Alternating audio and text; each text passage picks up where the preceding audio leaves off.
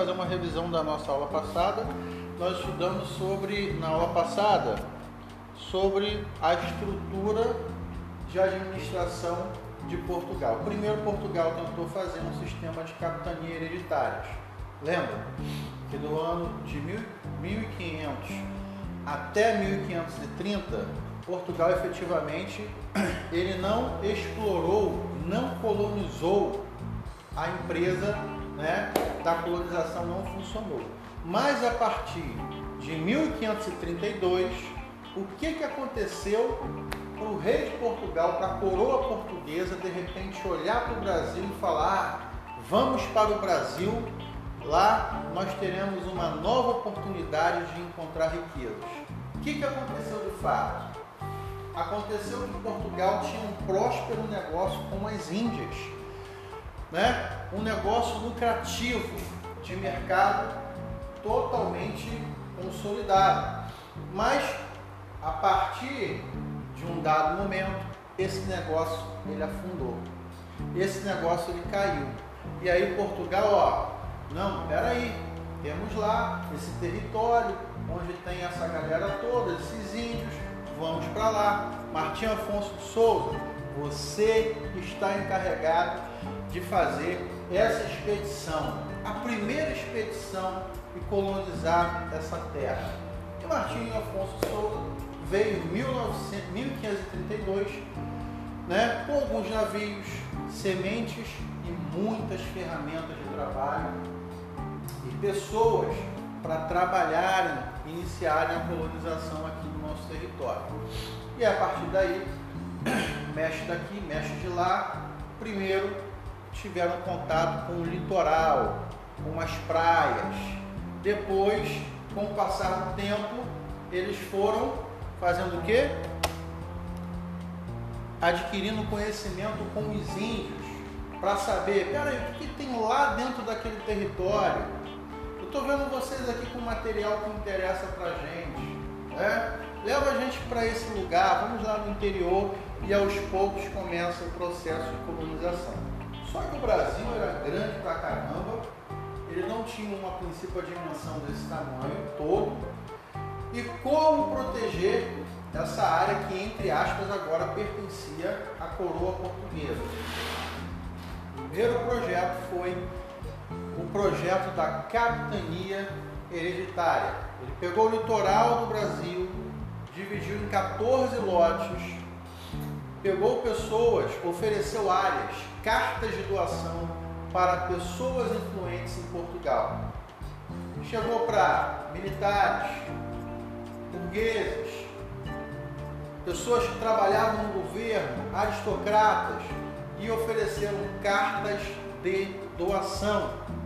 Você vai receber uma terra no Brasil, essa terra vai ser passada de pai para filho, por isso o nome capitania hereditária, e você vai ser responsável. Tem um grande detalhe que faz toda a diferença. Você vai plantar, colher, fazer comércio, investir e proteger esse lote, essa terra que você recebeu. Deu certo? Não deu certo. A capitania de São Vicente foi uma das únicas que deram certo. Né? Uma das únicas que deu certo, o restante não deu. E por que, que não deu certo? nós temos aí alguns fatores. Primeiro fator, a distância, né? o distanciamento. Segundo, falta de recursos para comprar materiais, cercar. Terceiro motivo, alguns donatários nem sequer vieram, saíram de Portugal para vir para cá para reconhecer as terras e começar esse trabalho. E um outro fator também muito importante foi os ataques que os índios promoviam, de arco e flecha. E quando os índios também queriam preparar um, cozido, né?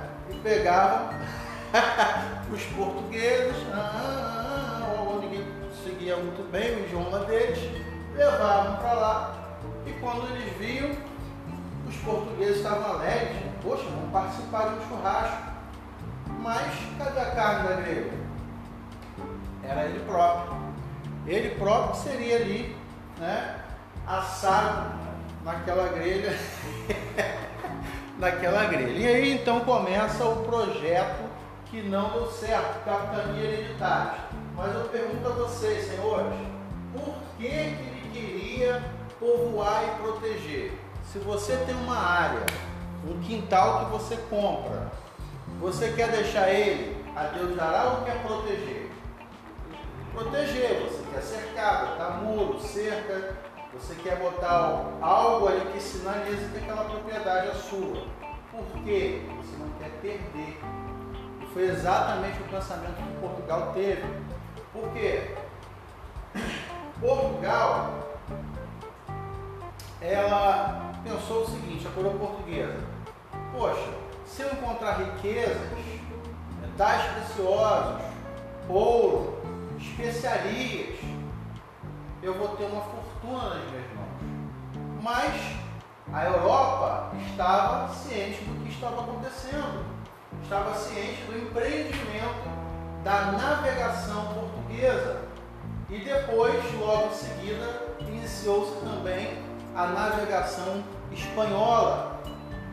Mas Portugal tinha uma estrutura consolidada que permitiu a Portugal que iniciasse esse projeto. Quais eram os fatores?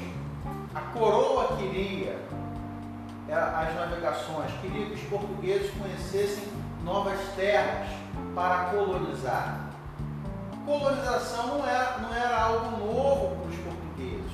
Eles já tinham experiências pela navegação com o mar Mediterrâneo, né? também indo na costa da África, eles já tinham um, um programa de exploração e comércio também no norte da África, né? inclusive com ouro. Isso não era novidade para Portugal. Tá? Existem teorias sobre uma janela que dizem que os navegadores vikings eles já haviam navegado pelo Oceano Atlântico antes dos portugueses. História assim, todo momento surge uma coisa nova. Mas rebobinando e fechando essa janela, tá? os portugueses então, eles perceberam que os franceses, holandeses, a Europa inteira estava de olho nesse território. Estavam querendo também beliscar essas riquezas. E aí veio o primeiro projeto que não deu certo de capitania hereditária. O segundo projeto foi fazer um governo geral. Né? E aí nós tivemos o governo de Tomé de Souza, tivemos o governo geral que tinha uma seguinte estrutura. Primeiro, a estrutura de capitão-mor, tá? E quem seria o capitão-mor? O capitão-mor, ele era responsável pela parte militar, proteger, levar guarnições, soldados, fazer levantamentos, levantamentos desse território para que pudesse proteger. Também tínhamos o ouvidor mor, responsável pela é, justiça, cumprimento da justiça, decretos, fiscalizações, tá? Também tinha o administrador mor, ou seja, uma estrutura voltada para um governo geral. O administrador mor é a mesma coisa que o moderador mor? Isso. O administrador mor, ele era responsável, né? Olha, Portugal enviou decretos de impostos. Vamos rodar isso em todo o território. Portugal quer saber da arrecadação. Quanto foi arrecadado em ouro? Quanto foi arrecadado, ou não nesse princípio não. Quanto foi o que nós temos de, de pau-brasil? O que nós temos Quase de cana de açúcar? né? E Exatamente, deu origem a esses poderes. né? Na verdade, a ideia foi criada pelo Barão de Montesquieu. Ele criou essa ideia de separação dos poderes, porque ele viu que os poderes unidos dava tirania a um homem. O poder, né? Dava tirania quando homem ele reunia os três poderes. Montesquieu é aquele que tem aquela estrutura daqueles portugalistas, né? Isso, os filó- os filósofos, os pensadores, né? Fala do Estado, né? Thomas Hobbes é legal também, né? Que Fala que o Também. homem é o lobo do próprio homem. Muito bacana. No caso do presidente ser meu administrador, Hã? você não assiste no caso ele substituindo, seria o administrador. Seria o administrador. Administrador. Não, toda essa estrutura ela era subordinada ao, porre, ao, ao, ao poder do rei, da coroa. Tá? Toda essa estrutura. Não havia aí democracia, nada disso. Tá? É. Em 1800, no início do século XIX, foi marcado por revolta, é, desculpa, por relevantes fatos históricos. Um grande ato relevante em 1800 foi a vinda da família imperial para o Brasil. O que, que acontece com a vinda da família imperial para o Brasil? Algumas mudanças na arte e na cultura. Por exemplo, construção de um banco, Banco do Brasil, tá? foi nesse período. É, a elevação do Brasil ao Reino Unido de Portugal, Portugal e Algarves, ou seja, uma administração agora conjunta. A abertura dos portos também foi algo importante para a economia do país. né? Após a independência, a Constituição Imperial de 1824 dividiu o Brasil em províncias administradas por presidente nomeado pelo imperador. Tá? Nomeado pelo imperador.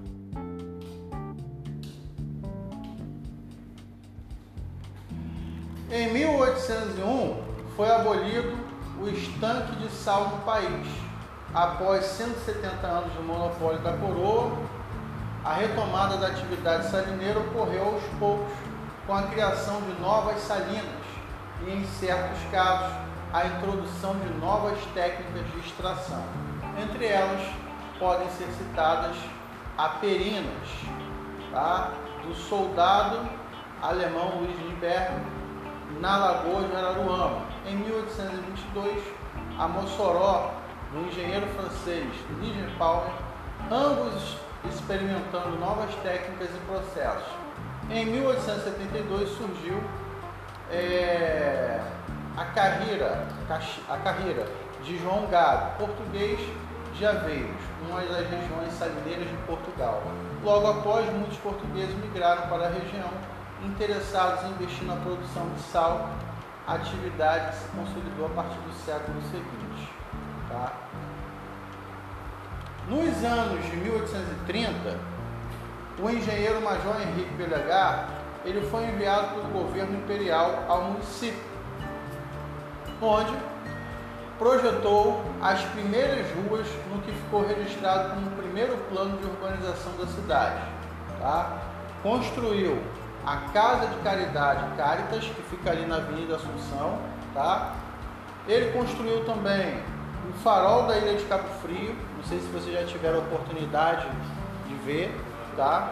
E fez obras de melhorias na Boca da Barra, ou seja, na entrada do canal do Itajuru. Então, o canal do Itajuru, ele começa lá na Boca da Barra, né?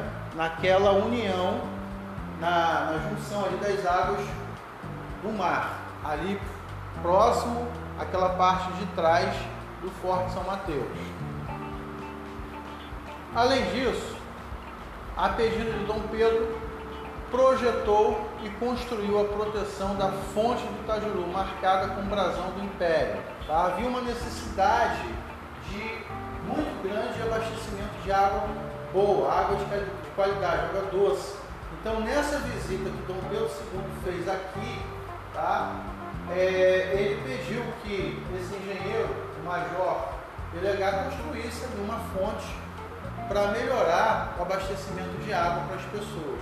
E nessa fonte existe lá em cima um símbolo real, que é uma coroa. O, a fonte do Itajuru, ela fica bem próxima ali da, do bairro chamado Itajuru. Próximo em frente ao Queijos e Frios. Em, em frente ao Queijos e Frios, onde agora é mercado favorito. É. É para cá, isso. Então ali você tem é, essa fonte do Itajuru e, e tem o que? O símbolo da coroa, que era o símbolo da, do império. Né? Então, o que, que é importante você estudar nesse trecho? Que a vinda, né, nos anos 30, a partir dos anos 30, Cabo Frio então teve os primeiros passos no seguinte de, no respeito à estrutura de urbanização.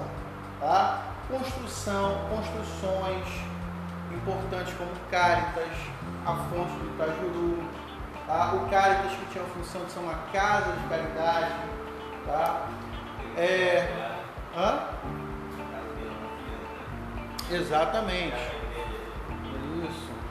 Em 1847, ocorreu a visita de Dom Pedro a Cabo Frio, quando também esteve na fazenda Campos Novos, na salina de Lidberg. Na ocasião, foi doada uma quantia para a construção da cobertura do, da fonte de Itajuru e outra para o Cáritas, com o objetivo de facilitar a manutenção e instalar uma enfermaria ali. A medida se mostrou de grande utilidade. Passando lá, você dá uma olhada lá. Tá. Não, existe. Por ocasião das epidemias de febre amarela e varíola que assolaram a região em 1850 e depois de 1870 e 1878. Então, é importante lembrar que nesse momento não havia um avanço da medicina em saúde preventiva, como vacinações, controle de natalidade.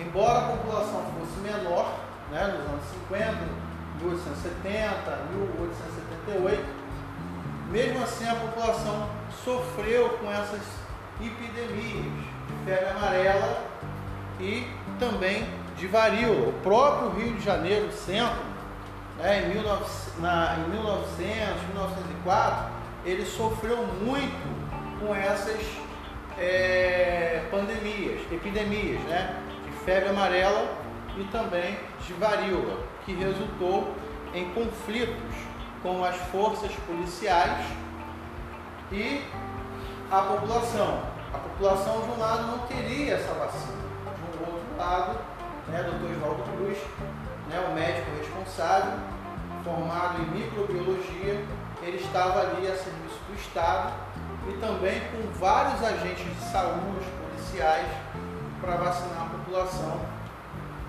de forma obrigatória.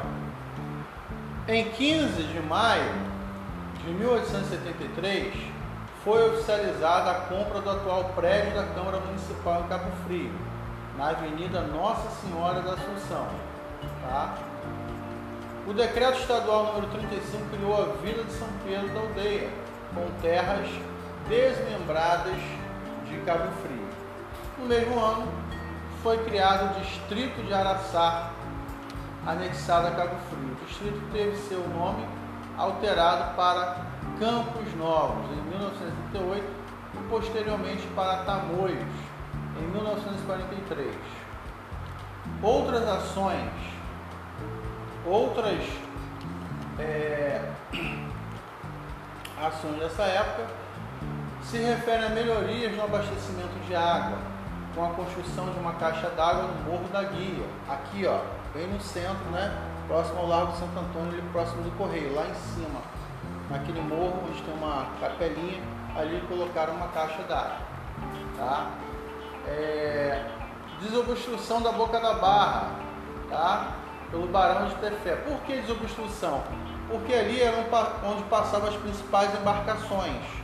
Então eles queriam enlarguecer a boca da barra para que as embarcações elas pudessem passar ali com mais facilidade, não ficassem encalhadas ali naquele ponto que é um, um ponto de entrada, né? Porque saía ali da, da, do mar, né? Entrava no canal para poder fazer alguns transportes, transportes de mercadoria, até mesmo de pessoas também, tá?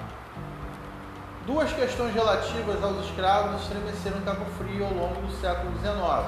A primeira refere-se às rebeliões e aumento das fugas. Tá? É, os assassinos de feitores e a formação de quilombos, o que sobressaltou os senhores brancos, a despeito da ação tá, dos capitões do mato. A segunda diz respeito à proibição do tráfico no transatlântico de escravos. Então, esse período ele é marcante na história de Cabo Frio, marcante na história do mundo, porque o século XIX, né, ali 1850 para frente e tal, é um período que a Inglaterra está passando por um programa de um processo de industrialização. Ou seja, nesse novo modelo de industrialização, ela estava produzindo em grande escala. A indústria produz em grande escala. Né? Ou seja, uma, uma blusa dessa aí pode ser feita mais de mil por hora numa indústria. Mas uma indústria que produz, ela precisa de quê? Mercado consumidor. E aí, nesse momento, os interesses da Inglaterra não era mais que houvesse escravidão. E aqui o Brasil tinha uma resistência muito grande em relação a isso. Os cafeicultores, proprietários de terras, eles estavam acostumados com a escravidão. Já fazia parte da, da estrutura de produção deles. E da onde vinham esses escravos? Da África. Então, a Inglaterra, a poderosa marinha dos mares, né, começou a monitorar o tráfico no Oceano Atlântico, o tráfico de escravos. E quando via o navio vindo para o Brasil, ela interceptava esse navio. Tá? Interceptava e o dono do navio também era punido. Por quê? Havia uma aliança né, a, a, a, entre a Inglaterra e o Brasil. Então, depois de muito tempo, né, é, até o Brasil começou a punir também, o, o Império começou a punir esses é, navegantes. Mas o fato é que eles né, faziam esse patrulhamento com o objetivo de impedir. Mas por que eles faziam isso? Porque eles queriam que uma classe de consumidores fossem criadas. Eles queriam que as pessoas tivessem poder de compra. Imagina, ele olha para lá para o Brasil, tem mais de 10 milhões de pessoas, mas ninguém compra nada. Que adianta? Entendeu? Ah, Igual Cabo Frio, que o pessoal fala aí, nossa, a cidade encheu, mas ninguém comprou nada. né? Era mais ou menos essa lógica. E é um período também, no século XIX, de resistência né, do, por parte do, dos escravos que estavam capturando e matando os capitães do mato, é, estavam construindo quilombos, destaque né, para o quilombo do Zumbi dos Palmares, que foi um dos mais famosos, né, um foco de resistência importante para a nossa cultura. Inclusive nós vamos ter dia 20, né, comemoração a Zumbi dos Palmares, a resistência negra. A segunda de respeito, isso aqui já falei, né?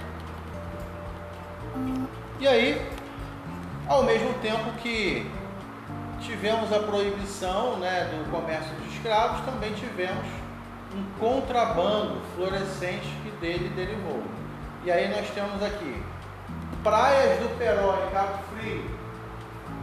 Olha, olha as praias por onde entravam esses escravos. Praia do Peró, José Gonçalves, e, né, que era da Rasa Luz, tornaram-se pontos de desembarque clandestino de escravos.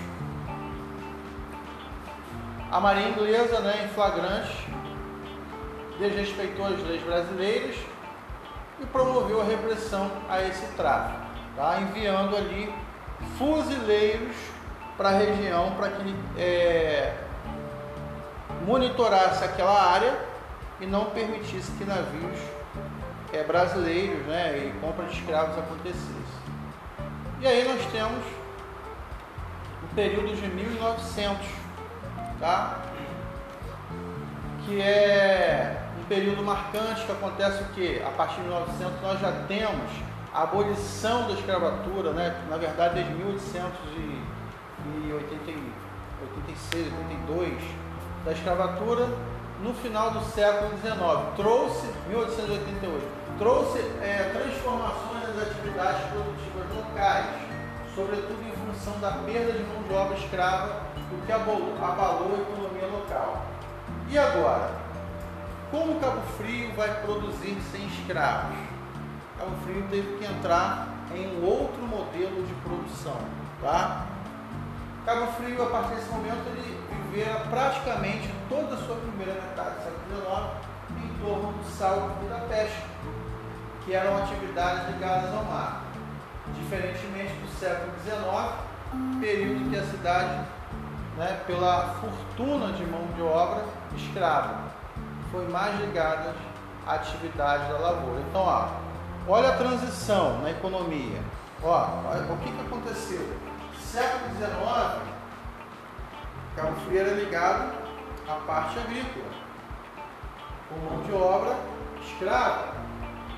A partir do século XX, quando a escravidão acaba, Cabo Frio muda o ciclo. Ele vai ver o que? Da pesca, né? Ele vai viver a conta de atividade ligada ao mar. Diferente do século XIX, período em que a cidade faturava com a mão de obra escrava, mas foi ligado às atividades de lavoura. Então ele é muito mais ligado agora no século XX em torno do sal e da pesca.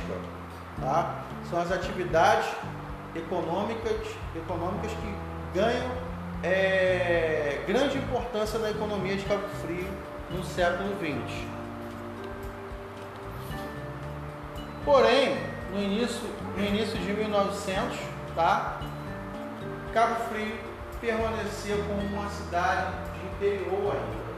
Uma cidade interior, quais são as características de uma cidade interior? Poucos recursos, né? poucos serviços de abastecimento do mercado interno, faltava em Cabo Frio saneamento, energia elétrica precária, serviço de energia elétrica precária. Tá? No começo dos anos 20, a cidade enfrentou uma grande epidemia de varíola, com óbitos e mortes, muitas mortes. Também nessa época, a ponte sobre o canal de Itajuru desabou, né? que a primeira ponte era uma ponte de ferro Cabo Frio. Não era essa ponte que nós era uma ponte de ferro. E essa ponte veio a desabar. Né? E aí, a partir daí, foi construído um local a ponte que nós temos de 1926, a ponte Feliciano Sodré. Em 1922, ocorreu a primeira eleição para prefeito em Cabo Frio, tendo sido eleito o senhor Francisco é, Vasconcelos Costa. Alguns jornais e revistas é, raios de luz começaram a circular entre elas o Araújo em 1918, o SAC Fluminense em 1975. É, em 1924 foram criados distritos de Arraial do Cabo tá? e de Saco Fora e anexados ao município de Cabo Frio. O distrito de Saco Fora passou-se a denominar-se Armação dos Búzios, tá? em 1938. Então nós temos aí, né, Arraial do Cabo criado como distrito em 1924 e armação do, dos Búzios né, em 1938. Contudo, eles eram distritos né, de Cabo Frio, não eram como hoje, cidades, eram distritos. Tá? Contudo, o maior problema então era o acesso, é, o isolamento de Cabo Frio, devido a inexistência de meios de transportes e vias de acesso ao município. Né? Não havia via lagos, não havia estradas asfaltadas, né? o transporte era feito por meio de burros ou então de embarcações. Hoje a pessoa pega um carro, né? Pega a via Lagos, ele andando devagar e chega lá com menos de duas 200 horas, andando devagar, 80, 90. Né? Se o cara meter o pé, chega lá rapidinho. Né? Questão de uma hora e um pouquinho está chegando lá. Mas aí o que foi feito então para melhorar o transporte? Né? Em 1913, há, há dois anos do tricentenário né, de sua fundação, a cidade de Cabo Frio permanecia mergulhada na vida pacata e solitária de sempre, isolada da capital e do resto do país pela falta de estradas. Os trilhos da ferrovia de Maricá, que haviam chegado à região, no caso lá em Araruama, em 1911 agora estendiam-se até Iguaba Grande. Somente em 1915 os cabofrienses ganhariam um meio de locomoção, a lancha motor com o francês Alberto Mazur. Inaugurou a primeira ilha de transporte de passageiros via Laguna de Araruama. Era um percurso muito perigoso, principalmente nos dias de, de, de vento forte, né? A nossa, uma característica da nossa região são que são ventos fortes. E você no período de vento, né? Sair daqui e ir para Iguaba ou para Araruama ou para um outro lugar mais distante de lancha era muito perigoso, era uma aventura grande.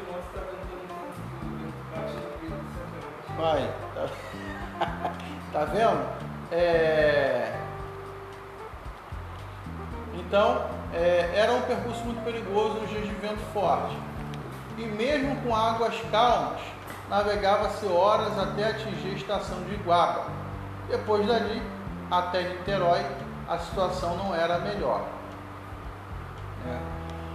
Pois as inúmeras falhas na construção da ferrovia causavam tantos é, descarrilhamentos que a viagem poderia durar mais de sete horas. Imagina, você ir de trem, né?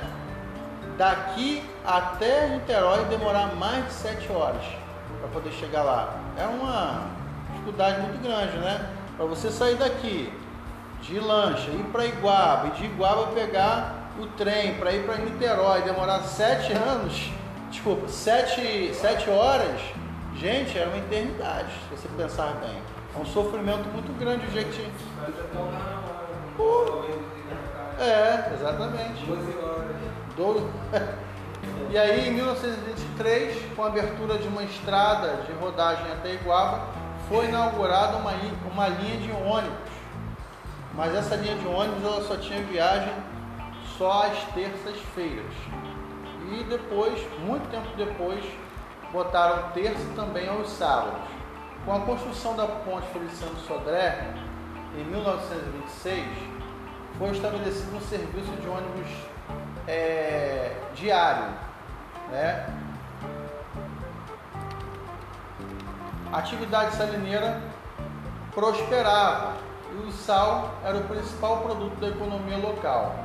O número de salinas na cidade aumentou de 6 em 1903 para 42. Então, olha só, esse número ele mostra a relevância que o sal passa a ter na economia do Brasil. Né? De, 1903 havia apenas 6 salinas. Na década de 30, ele vai de 6 para 42. É uma, uma área total que é abrangida, abrangida né, pelas salinas de 1929 até que era né, de 3.911 hectares. Uma produção total em 1929 chegava a 1 milhão e 386 mil sacas, 70 quilos cada. Depois nós tivemos né, o porto de Cabo Frio, né, que só comportava embarcações de pequenos calados. A companhia Perinas obteve uma autorização do governo para construir na atual Praia dos Anjos, em Arraial do Cabo, o Porto do Forno, para barcos maiores em 1929. Tem gente que acha que o Porto do Forno é uma construção recente. Não é, ele foi reformado, reformulado mas ele já existia desde 1929, justamente porque Cabo Frio não tinha, né? quer dizer, Arraial era Cabo Frio, né? Mas aqui, nessa área central do, né, de Cabo Frio, não tinha porto. Então foi necessário fazer lá. E o que, que se fazia nesse porto? Né?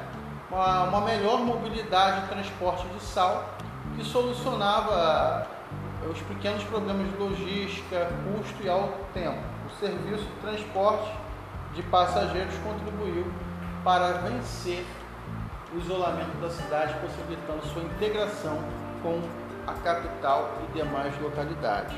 Né?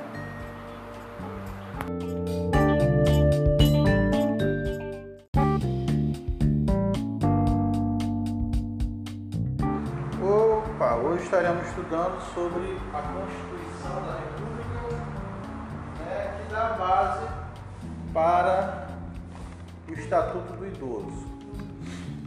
De acordo com o artigo 230, a família, a sociedade e o Estado têm o dever de amparar as pessoas idosas, assegurando sua participação na comunidade, defendendo sua dignidade e bem-estar e garantindo-lhes o direito à vida. Né? Os programas de amparo aos idosos serão executados preferencialmente em seus lares aos maiores de 65 anos é a garantida, é garantida a gratuidade dos transportes coletivos urbanos. Então a pessoa é, que passa dos seus 60 anos, que entra na sua fase idosa, ela passa a ter benefícios. Mais do que justo, porque ela contribuiu a uma vida inteira contribuindo com a sociedade contribuindo né, com o trabalho dela, com o pagamento dos impostos. E quando você também é, está ali como chefe na sua família, né, seja mãe ou pai, contribuindo com o desenvolvimento dos filhos, você também está trabalhando para a sociedade, né, de onde tem essa base que é a família. O Estatuto do Idoso, é, nós temos as duas perguntas: quem é idoso e qual o critério adotado? Será que uma pessoa com 70 anos ela pode não se considerar idoso? Será que uma pessoa ela, ela mesmo passando dos 60, de acordo com o estatuto, ela pode, olha, eu tenho 65 anos, mas não considero idoso. O que, que você acha disso? É, o meu marido tem 64, ele não se considera Mas não é idoso. Não, não é idoso. Ele diz que, que quanto a idade que ele tem, o preparo físico. Ainda se sente jovem. Ele se sente. Caraca. Então. então ele diz que ele não, não, ainda não está pesando a idade. O idoso e o critério etário. O artigo 1 é instituído o Estatuto do Idoso destinado a regular os direitos assegurados às pessoas com idade igual ou superior a 60 anos. Mas assim, ele se considerando bem ou não, com 60 anos ele já tem um direito é garantido. Ele tem um direito do idoso que mesmo ele estando bem, isso é ótimo, né? Ele tem esse direito como gratuidade, né? E exatamente, ele consegue ter uma mobilidade melhor. O artigo 34, aos idosos a partir de 65 anos que não possuam meios para promover sua subsistência, nem detê-la promovida por sua família, é assegurado o benefício mensal de um salário mínimo nos termos da Lei Orgânica da Assistência Social. É o caso, por exemplo, eu tenho um tio, né, que ele ele não tem anos de contribuição, ele trabalhou como autônomo, como caminhoneiro, porém ele não pagou como autônomo. Algumas empresas pagaram, né? mas a maior parte do período dele foi trabalhando como autônomo. Hoje ele tem uma saúde bem debilitada, ele não tem locomoção, ele, ele não tem uma, digamos assim, uma mobilidade, teve que passar por uma cirurgia no cérebro e hoje por meio desse programa da assistência social, ele conseguiu o benefício, né? Esse benefício que é garantido para uma pessoa após 65 anos de idade. Que a lei garante. O artigo 39. Aos maiores de 65 anos fica assegurada a gratuidade dos transportes coletivos públicos, urbanos e semiurbanos, exceto nos serviços seletivos e especiais, quando prestados paralelamente aos serviços regulares. Então, o que, que seria isso? Por exemplo, se ele quiser, ele tem 65 anos, ele vai andar dentro da sua área, da sua cidade, né, das cidades vizinhas também, mas ele pode entrar num táxi sem pagar, aí já é diferente, porque o táxi é um serviço particular. Né? Por mais que o motorista respeite a pessoa idosa, né, pode até fazer um desconto para um desconto em consideração e tal, né, mas não é obrigatório. O Código Penal do artigo 115 são reduzidos de metade os prazos de prescrição quando o criminoso era ao tempo do crime, menor de 21 anos, ou na data da sentença maior de 70 anos, tá? Então, quando a pessoa são duas idades, né? Quando ele tem 21 anos, né, menos de 21 anos, né, até 70 anos de idade ou mais, é, um crime que ele comete, ele tem a sua pena reduzida. Né? Porque imagina você é, a pessoa tem 70 anos, ele vai ser condenado a igual aquele, aquele médico, né, João de Deus, que ele já é um idoso. Como que ele vai cumprir uma pena se o tempo de vida dele biologicamente é menor? Então automaticamente vai ser reduzida essa pena. Se ele conseguir ficar lá 20 anos, 30 anos, aí entra bom comportamento, entra o peso da idade dele, e aí acaba que ele né, consegue uma, é, uma redução dessa pena.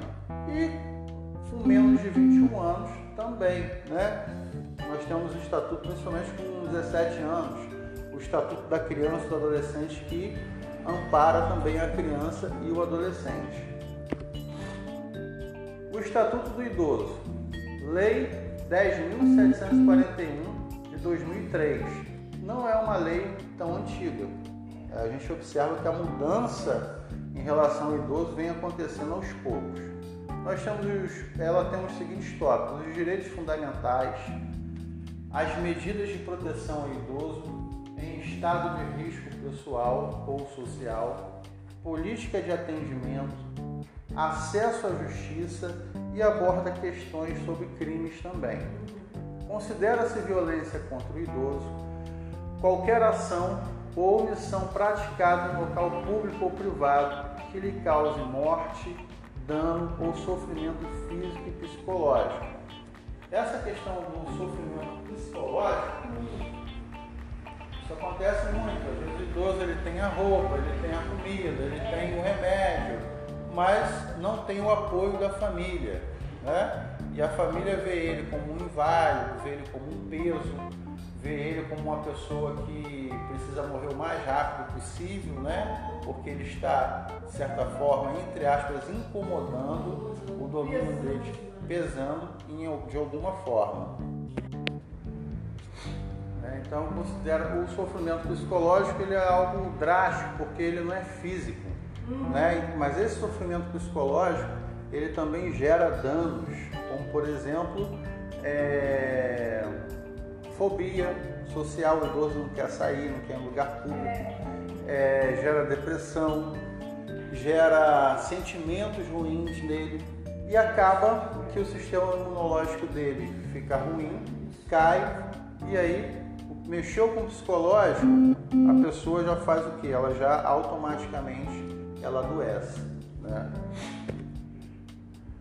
É, Estatuto do Idoso. Os casos de suspeita ou confirmação da violência praticada contra idosos serão objeto de notificação compulsória pelos serviços de saúde públicos e privados.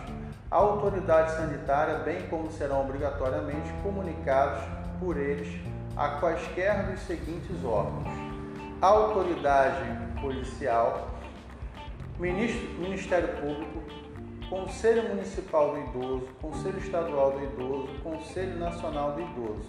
Então esses são os órgãos né, é, onde o cuidador de idoso ele pode ter um amparo, porque pode sobrar realmente para o cuidador de idosos, ele está presenciando ali, né?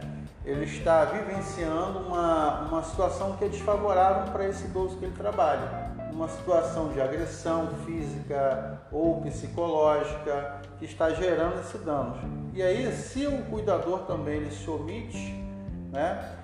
E essa pessoa vem adoecer e vem a óbito, de alguma forma ele tem uma parcela de culpa, de culpa também, né? Moralmente, a pessoa vai ficar de repente abalada. E se um outro membro da família resolver também, ele pode até te processar como omissão de socorro, né? Você deixou, você foi conivente com aquela situação. Isso. Ah, é, em algumas situações, alguns dizem aqui, se você for no Ministério Público fizer uma denúncia, é, se você for na polícia, né, as autoridades estão aí para dar esse amparo, né, para até você pode até fazer uma denúncia anônima também. Você não precisa nem falar, olha, eu trabalho lá, estou vivendo, quero fazer uma denúncia, mas eu vou ficar lá como se nada estivesse acontecendo, mas eu fiz a minha denúncia aqui, né? O artigo 4 Nenhum idoso será objeto de qualquer tipo de negligência, discriminação, violência, crueldade ou opressão, e todo atentado aos seus direitos, por ação ou omissão, será punido na forma da lei. É dever de todos prevenir a ameaça ou violação dos direitos do idoso. Né?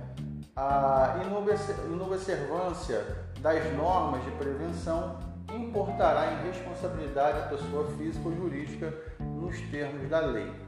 Então o policial foi lá, né, houve um exame de, corpo de delito, ficou caracterizado houve uma agressão física, né, o responsável ele vai ser penalizado. Né? É, são situações onde o responsável ou os filhos né, vão ser chamados para depor na verdade, legalmente, sempre a, a família é acionada. Uhum. Existem casos, por exemplo, de idosos que abandonaram os filhos quando era pequeno. Casou, né, os filhos eram pequenos e separou da esposa, foi para outro lugar, casou e nunca mais teve contato com os filhos. Mas esse idoso, na, na idade avançada dele, se ele tiver debilitado, ruim, o, o, a assistência social né, os órgãos competentes vão ligar para os filhos dele. Mesmo, não importa se está sem ver 30, 40 anos, porque existe legalmente um laço, né, legalmente. Mesmo que os filhos né, não queiram mais ver, tem aquela questão toda né, da mágoa, mas isso é o que mais acontece. isso é o que mais acontece. Os pais que quando são novos não desenvolvem afeto com o filho, mas na, quando ele está lá no final da vida dele, abandonado, a justiça aciona os filhos dele. Os filhos têm que ir, porque senão eles são acionados pela justiça. Uma questão legal. né? O art... é... Seis, todo cidadão tem o dever de comunicar à autoridade competente qual, é, qualquer forma de violação a esta lei que tenha o testemunho ou de que tenha conhecimento. Então hoje a gente vive no mundo das imagens. Todo mundo tem um celular, pode gravar, registrar e aquilo serve como documento, como prova né, de que aquele idoso ele está sendo é, ele está sendo agredido. Né? A doutrina da proteção integral modificou vários tipos penais constantes no Código Penal para alcançar é, especificamente o idoso. Alterou nessa né, a linha no curso 2. É, Trata-se de uma agravante genérica aplicável para os casos de crimes onde a vítima é idoso. Outras alterações que no Estatuto do Idoso promoveu o Código Penal, aumento de um terço para homicídios dolosos contra o idoso. Então a pena aumentou. Né? E quem prevê essa legislação de aumento ou redução de pena é o Código Penal, tá? Aumento da pena para um terço para o abandono do idoso incapaz. É, injuriar ou ofender digna, é, a dignidade e decorrer é, a função de ser idoso. A pena de 2 a 5 anos para sequestro ou cárcere privado do idoso. Então, por que, que essas penas existem? Se essa, essas penas existem, porque esses casos já aconteceram. Então, o que a gente observa pela lei, a lei é uma comprovação que existe é, homicídio, que existe abandono, existe a injúria contra o idoso, né? É, e também o cárcere privado, são os problemas né, que afetam hoje a terceira idade. É, quando se é, em questão de relacionamento humano, é muito complicado, como nós falamos, né? Às vezes o pai e a mãe, eles, desde quando a criança, eles tratavam mal essa criança, né? É, desrespeitavam a criança, não davam afeto, não davam carinho. Só que com sem o olhar da manhã, o que, que eles estavam construindo? Uma manhã também terrível para eles, porque essa criança cresce cheia de mágoas, cheia de revoltas, de repente não consegue trabalhar né, o perdão ao longo dessa, dessa jornada da vida. Alguns conseguem por meio do envolvimento com uma, com uma religião, né, ou por meio de um tratamento psicológico. Muitas crianças entram, jovens entram para a criminalidade, para o mundo das drogas, devido a essa, essa revolta.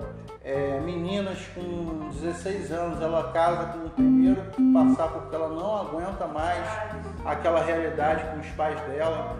Então, é um somatório de construção né, nesse indivíduo que ele, que ele gera. Só que aí nesse amanhã, ele, na condição de idoso, ele começa a viver tudo aquilo que ele é, fazer com que aquela criança vivesse. Então, uma forma de se evitar isso né, seria os pais de hoje procurarem ser os melhores pais possíveis. Para que, se ele quer, quer ter uma, uma, uma velhice saudável e ter um bom relacionamento, né, ele tem que tratar o filho dele bem. Né? ele tem que tratar o filho dele bem. Não que a pessoa, ah, não, agora eu sou adulto, eu vou vingar. Mas são é, atritos que surgem no relacionamento humano, né? Quando você já chega, tem filho que já chega perto do pai e não sente nada pelo pai.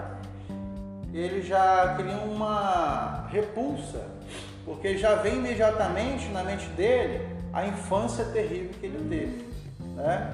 A infância terrível que ele teve. E aí isso fica registrado na psique dele. E aí, por mais que até mesmo no trabalho, na igreja, oh, você precisa perdoar, mas o perdoar, ele representaria uma nova reprogramação mental. E isso é difícil, porque não se constrói de um dia para o outro. Fala assim, ah não, eu perdoo, mas no outro dia você ainda tem aquelas lembranças. Perdão uma sequência. É, aí é, é, novamente a pessoa fala assim, poxa, eu vou perdoar papai e mamãe. Então vai tentar naquele novo, construir um novo relacionamento. Né? Novo, é, reconstruir um novo relacionamento com a pessoa idosa.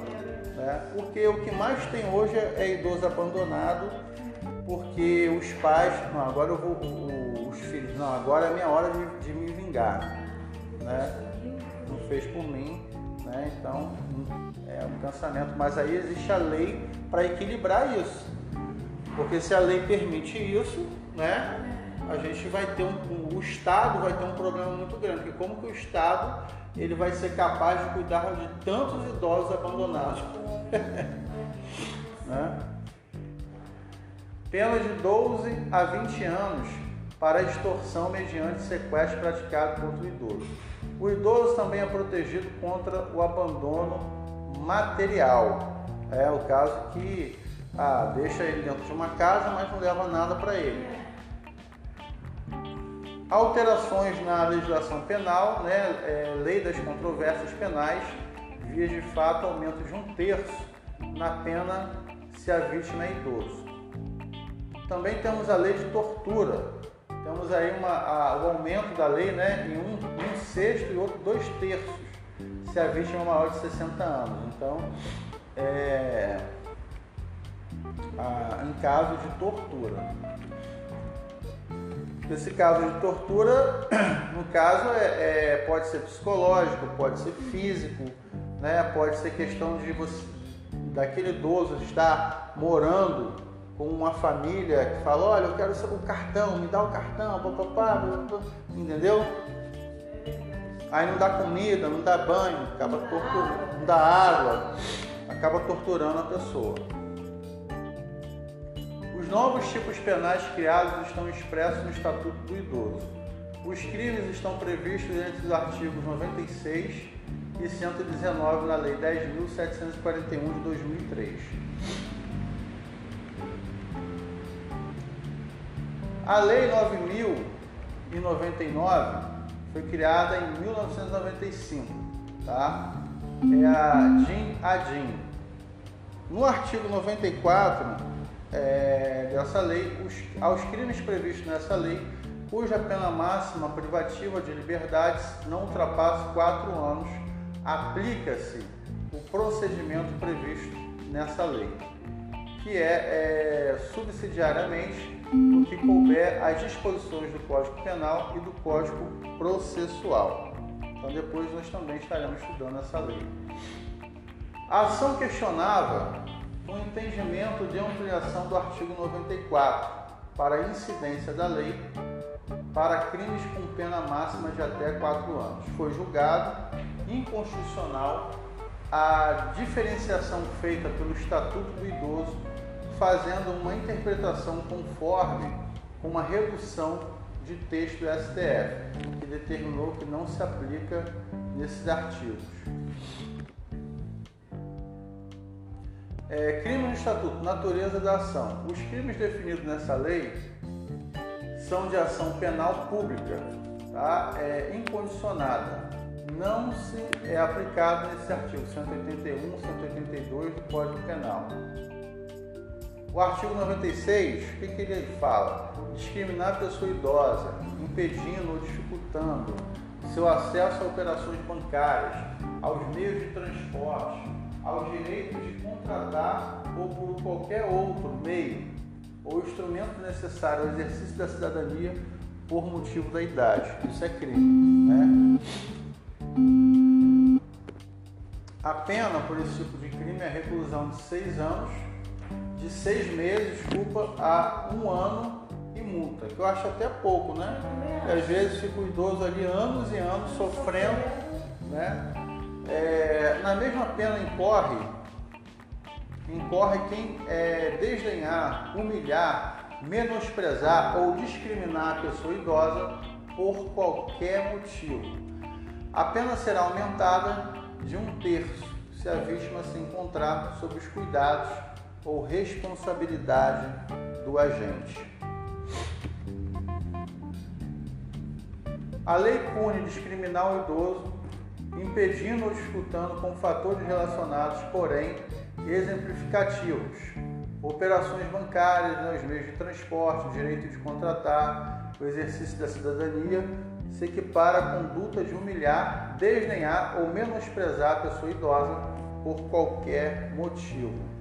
Né? Então tem gente que faz isso, ele quer manipular o idoso, né? Ó, você não vai de ônibus, você só vai de Uber, ou então você só vai de carro comigo, né? porque não quer que ninguém veja os maus tratos dele, não quer que ele tenha uma vida pública, uma vida social. Às vezes o idoso quer ir numa praça caminhar, aí fala, não, não vai não, porque pode comentar lá é. alguma coisa do tipo até financeiro. Ah, ele não deixa eu usar meu cartão e dali surge uma denúncia. Então ele fica sendo maltratado em casa. Porque a gente sabe que tem gente que faz isso, né? Causa de aumento de pena em um terço.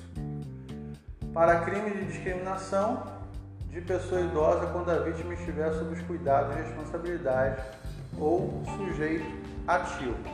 Hoje o banco ele já tem até assim, a cada X saque, o idoso ou a pessoa que está de benefício, né, tem que ir lá para comprovar na digital.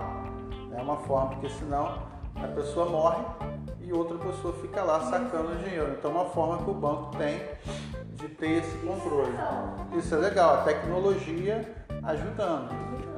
Isso é coisa recente, imagina quantas pessoas não já fizeram isso, né? Para a configuração, depende da intenção do agente em prejudicar ou agir contra a sua condição de ser é, mais velho. Partindo de uma natureza pejorativa, discriminar evidencia a diferença, a distinção, separação. É, o artigo 10, inciso 1, protege a liberdade individual do idoso, necessário exercício da cidadania. Quem impede esse exercício separando o idoso dos demais, por essa condição, pratica crime. Né? Então, o idoso tem direito a ter a sua cidadania, de ir na praia, de ir. Né? Ele, quem, quem, se a família privar ele disso, né, fica ruim, porque é um crime. Às vezes tem gente até que faz isso por excesso de zelo também, que tem medo, né? Lá onde eu trabalho, a filha pandemia, ela tem medo que é. Tem medo porque também já tem um, um, a situação inversa. Gosta tanto daquele idoso que quer que ele dure 200 anos, mas aí acaba afetando o convívio dele. Ele, ele falou assim, ele disse assim, ele estava 82 anos. Aí ele falou assim, ai, não comer, aí queria comer camarão semana passada. E o filho dele que mora longe, aí, aí comprou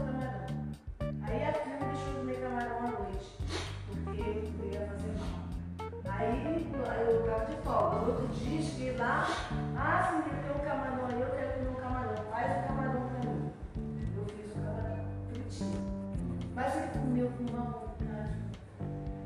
Ele almoçou, jantou, eu deixei no almoço ele não está nem se preocupando tanto com morrer, ele quer ser feliz. Ele né? quer ser feliz. tipo assim, já vivi bastante, é, então. Ele não, eu quero comer,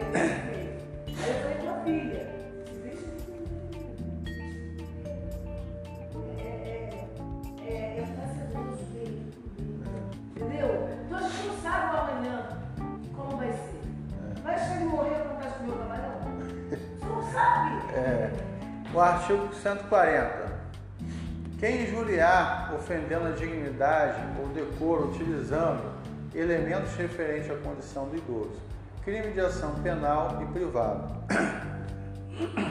A condição de idoso é o parâmetro utilizado para ofender. Né? Exemplo: xingamento dirigindo ao idoso. É, existem questões de xingamento que é algo meio que cultural nas, em algumas famílias. Né? O pai já cria o filho xingando desde pequeno e, e ele acha isso a coisa mais normal do mundo. Né? E assim, ele já cria uma relação com os filhos, os filhos xingar ele, ele xingar os filhos, mas ter um convívio normal, né? dentro da normalidade. Não, não fica caracterizado injúria mas porque os filhos já acostumaram com ele falar assim e ele né, já Também, ensinou né, o filho a falar assim. É igual o meu filho não, ele é assim, ele é deslocado e, e fala com o pai assim como se fosse um. É, e o pai, mas porque o pai, ele. Deu essa liberdade. Ele, ele criou, quis que o filho fosse assim. Então isso não ofende, porque provavelmente o pai dele, o avô dele criou o filho dele assim. É, é. O pai é assim, então tem comportamentos que são passados de pai para filho. Quando você observa, passou no período de mil anos o mesmo comportamento. Né? Há mil anos atrás, o, essa pessoa ligada à árvore genealógica dele já criava os filhos assim que foi passando. Né?